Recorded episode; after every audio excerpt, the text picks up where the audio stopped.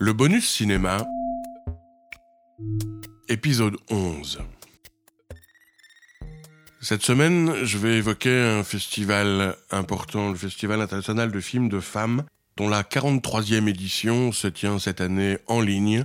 Elle a commencé ce week-end, elle dure jusqu'au 11 avril, et vous pouvez tout suivre depuis chez vous pour un prix modeste et modique, puisque chaque film est accessible pour seulement 3 euros.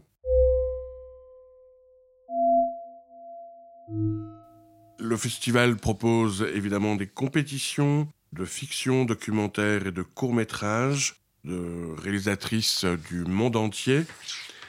L'invité d'honneur de cette année est Aïssa Maïga, qui après avoir secoué la croisette en 2015 avec un livre au titre Noir n'est pas mon métier, elle est passée à la réalisation avec Regard Noir, son premier documentaire co-réalisé avec Isabelle Simeoni. Le festival propose une thématique sur l'héritage qui réunit un florilège de dix films dont le contenu fait du cinéma un lieu de mémoire formidable. Euh, six premiers films de cette section concourent d'ailleurs pour le prix France Télévisions 2021 des images et des ailes. E de LES. Il y a une rétrospective consacrée à Nicole Stéphane, qui est découverte de l'œuvre et de la vie d'une femme engagée dans son temps, actrice, réalisatrice et productrice. Euh, née en 1923, disparue en 2007, étonnante et courageuse, elle raconte ses vies à Hélène Delprat dans Nicole Stéphane, A Displaced Person. Il y aura une avant-première d'un film Nos enfants de Maria de Medeiros. Maria de Medeiros avait été invitée d'honneur du festival en 2014. Elle euh, fit la lecture du texte de théâtre pour nos enfants sur le thème de l'homoparentalité. Elle revient cette année donc avec le film Nos enfants, directement inspiré de ce texte, et réalisé au Brésil. Le festival rend hommage aussi à Cecilia Mangini, première femme en Italie à réaliser des documentaires dans l'après-guerre. Elle nous a quittés le 21 janvier dernier. Le festival lui rend hommage et présente son dernier film, Deux boîtes oubliées, dans lequel elle revient sur des photos prises au Vietnam en 1965. Il y a également une euh, programmation consacrée au jeune public, avec une programmation et des ateliers, de la Turquie à la France, en passant par l'Algérie et l'Allemagne, une programmation pour réchauffer le cœur des élèves et leur donner envie de réfléchir au monde qui les entoure. Avec Arte, il y aura la diffusion du film Gofran et les promesses du printemps de Raji Amari, qui sera suivi le jeudi 8 avril à 18h d'une rencontre avec les étudiants pour entendre et débattre de leurs attentes et conceptions du cinéma. Et puis bien sûr, euh, vous pouvez suivre des paroles de réalisatrices qui sont accessibles sur euh, la plateforme du festival.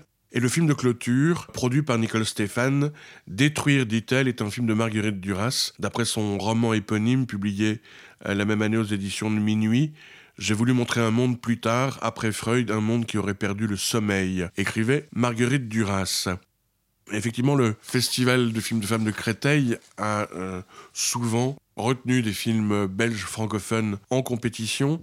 C'est à nouveau le cas cette année avec un documentaire Ailleurs partout, co-réalisé par Isabelle Ingold et Viviane Perelmutter. Isabelle Ingold est monteuse et réalisatrice. Elle est diplômée de la FEMIS en montage.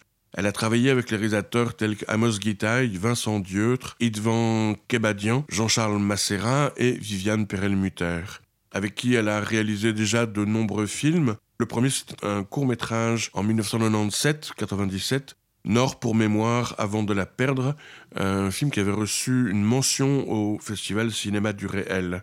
Et puis elles avaient ensemble réalisé Une place sur Terre, un documentaire en 2001 qui avait été sélectionné déjà au Festival de film de femmes de Créteil en 2002.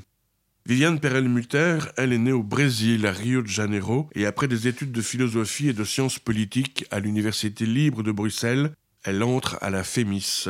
Ses films explorent le champ du documentaire, mais aussi de la fiction et de l'essai. Elle propose également des installations et la photographie qui trace les contours de son travail. Le fonctionnement de la mémoire et de la défamiliarisation du regard sont les principaux motifs qui guident sa recherche de nouvelles formes de récits. Et depuis 2010, elle enseigne à l'université de Corte en Corse. Parmi les films qu'elle a réalisés ou co-réalisés déjà ensemble, on se souvient bien sûr en 2014 du Vertige des possibles, euh, son premier long métrage de fiction qui était interprété par euh, Christine Dory, François Barra et Vincent Dieutre. C'était Anne euh, qui est payée pour écrire des histoires, mais elle n'y arrive plus. Pas du tout l'angoisse de la page blanche, tout le contraire. Et dans la vie, c'est pareil, Anne n'arrive pas à choisir. Toute une nuit, entraînée malgré elle dans une errance à travers la ville de Paris, elle devra apprendre à s'orienter dans ce labyrinthe. Avant que le jour se lève, elle devra agir. En 2018, elle a réalisé Hamlet Poem Unlimited, un document sur la mise en scène d'Yves Noël Genot. En 2018 encore, elle a co-réalisé avec Vincent Dieutre La Cambre 21 1000 Bruxelles. Mais cette année, c'est Ailleurs partout, documentaire donc euh, d'une heure quatre qu'elle a co-réalisé avec Isabelle Ingold, un film produit par euh, l'Atelier de Rive et le CBA avec le soutien du Centre du cinéma de la Fédération Wallonie-Bruxelles. Un film qui a déjà commencé un joli parcours en festival, depuis le festival de Rotterdam en 2020, le festival En Ville à Bruxelles en juillet 2020, Doc Aviv à Tel Aviv, euh, le film Fesse à Hambourg, le festival du film francophone à Namur, également le festival de Lisbonne, euh, mais aussi le festival du film ethnographique d'Athènes, et euh, cette année, le festival du cinéma indépendant d'Ibiza. Ailleurs partout, c'est un récit en voix off qui ancre la narration dans une incertitude. C'est un jeune homme dans une chambre, quelque part en Angleterre, sur l'écran d'un ordinateur des images des quatre coins du monde. On traverse les frontières en un clic, tandis que le récit d'un autre voyage nous parvient par bribes à travers des textos, des chats, des conversations téléphoniques, l'interrogatoire d'un office d'immigration. C'est le voyage de Shahin, un jeune Iranien de 20 ans, qui a fui seul son pays le film est d'ailleurs en français, en anglais et en farsi. En mélangeant les images infrarouges comme dans Là-bas de Chantal Ackerman à des arrêts sur image euh, sur des inconnus, le film travaille en profondeur l'intermédialité et sa portée critique et les deux réalisatrices s'intéressent aux invisibles de ce monde et portent une réflexion sur le dispositif filmique. Mais en compétition, il y a également une autre coproduction belge, un court métrage, Trois feuilles, co-réalisé par euh, Éléonore Cueillette et Sephora Monteau.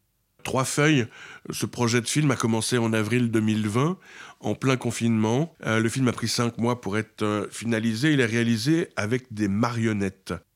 Mais si le résultat final ressemble à de l'animation, les marionnettes ont été filmés en temps réel. Ce court métrage de 28 minutes présente le récit de trois femmes d'une même famille.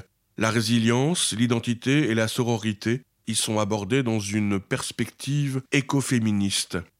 Le film est d'Éléonore Coyette, une réalisatrice belge et productrice, euh, les productions Loca, Loca Productions à Bruxelles, et Sephora Monto, euh, réalisatrice haïtienne. Euh, le projet a d'ailleurs réuni d'autres professionnels de l'art visuel en Haïti comme Narline Novembre ou Wendy Désert. Éléonore Coyette, qui a longtemps, vécu en Haïti, a toujours voulu faire un film sur les violences faites aux enfants. Et elle a travaillé là avec le support du Bureau des droits humains en Haïti. Euh, et avec euh, cette collaboration, ce projet est devenu réalité. Selon Pauline Le Carpentier, la secrétaire générale du Bureau des droits humains en Haïti, le bureau veut développer des plaidoyers non traditionnels. Rien ne nous empêche de développer des actions de sensibilisation et de plaidoyer à partir de ces dossiers-là, euh, dit-elle dans une interview euh, dans un journal haïtien. Donc un film entièrement réalisé en marionnette. Et pour réaliser un film en marionnette, il faut d'abord les réaliser. Et c'est euh, Paul Junior Casimir, dit Linto, qui est le marionnettiste qui a supervisé tout le travail de la réalisation des personnages. Mais à part le personnage de Farah, dont Linto a réalisé les traits, c'est Pauline Le Carpentier qui en a dessiné la plupart, près de 15. Pour dessiner les visages des marionnettes, Pauline Le Carpentier a pensé à elle comme à des gens réels qui ont vraiment souffert. Ce travail a pris plusieurs mois. Linto devait mouler le visage et tirer des traits pareils au dessin, puis laisser sécher si le résultat correspondait. Ensuite, il fallait appliquer le papier mâché et laisser sécher encore. Après tout cela, peindre le visage pour faire ressortir les sourcils, la bouche, découper deux petites cavités pour y insérer deux yeux en plastique, finalement sur le corps en tuyaux de plastique et d'éponge, ajouter les accessoires et les costumes cousus par euh, Guillaume Quimpès. Une marionnette peut être coûteuse, affirme Linto. Il faut environ 100 dollars américains par unité. Il faut penser à tous les détails, les cheveux, les chaussures. Et dans le petit atelier du marionnettiste, Esther et Farah semblent attendre que les visiteurs leur demandent un autographe ou une photo avec elle. Histoire de viol, de violence conjugale, les réalisatrices parler de tout, mais il fallait trouver un équilibre pour tout dire, ne rien négliger, afin de refléter les différents types de violences récoltées dans les différents témoignages. Pourtant, ce qui fait la force de trois feuilles, ça reste la capacité des réalisatrices à conjuguer ces différents types de violences dans l'histoire d'une seule famille. Car souvent, les violences basées sur le genre ne sont pas isolées, d'autres violences à caractère économique ou même politique peuvent se calquer dessus. Le personnage de Farah, avec son franc-parler ironique et ses leçons de vie prodiguées avec finesse, est sans doute un vrai coup de cœur, tant pour le public que pour les réalisatrices. Elle incarne un peu cette sororité que les productrices voulaient faire transparaître dans le film. Farah n'est pas une femme résignée ni une rêveuse, elle est lucide tout en gardant l'espoir. Voilà, un film écoféministe avec euh, trois feuilles. Les réalisatrices font un parallèle entre le rapport destructeur des humains avec la nature et le corps des femmes. L'environnement en Haïti est souvent négligé et maltraité en pensant qu'il n'y aura pas de conséquences. Couper un arbre est un acte définitif, le viol est la même chose. La femme est détruite, elle devra prendre du temps pour se reconstruire. Dans ce film écoféministe, la reconstruction des personnages du film, comme Esther, sous l'arbre qui regarde le ciel, prenant pleinement conscience de son identité, traduit cette dualité entre femme et nature.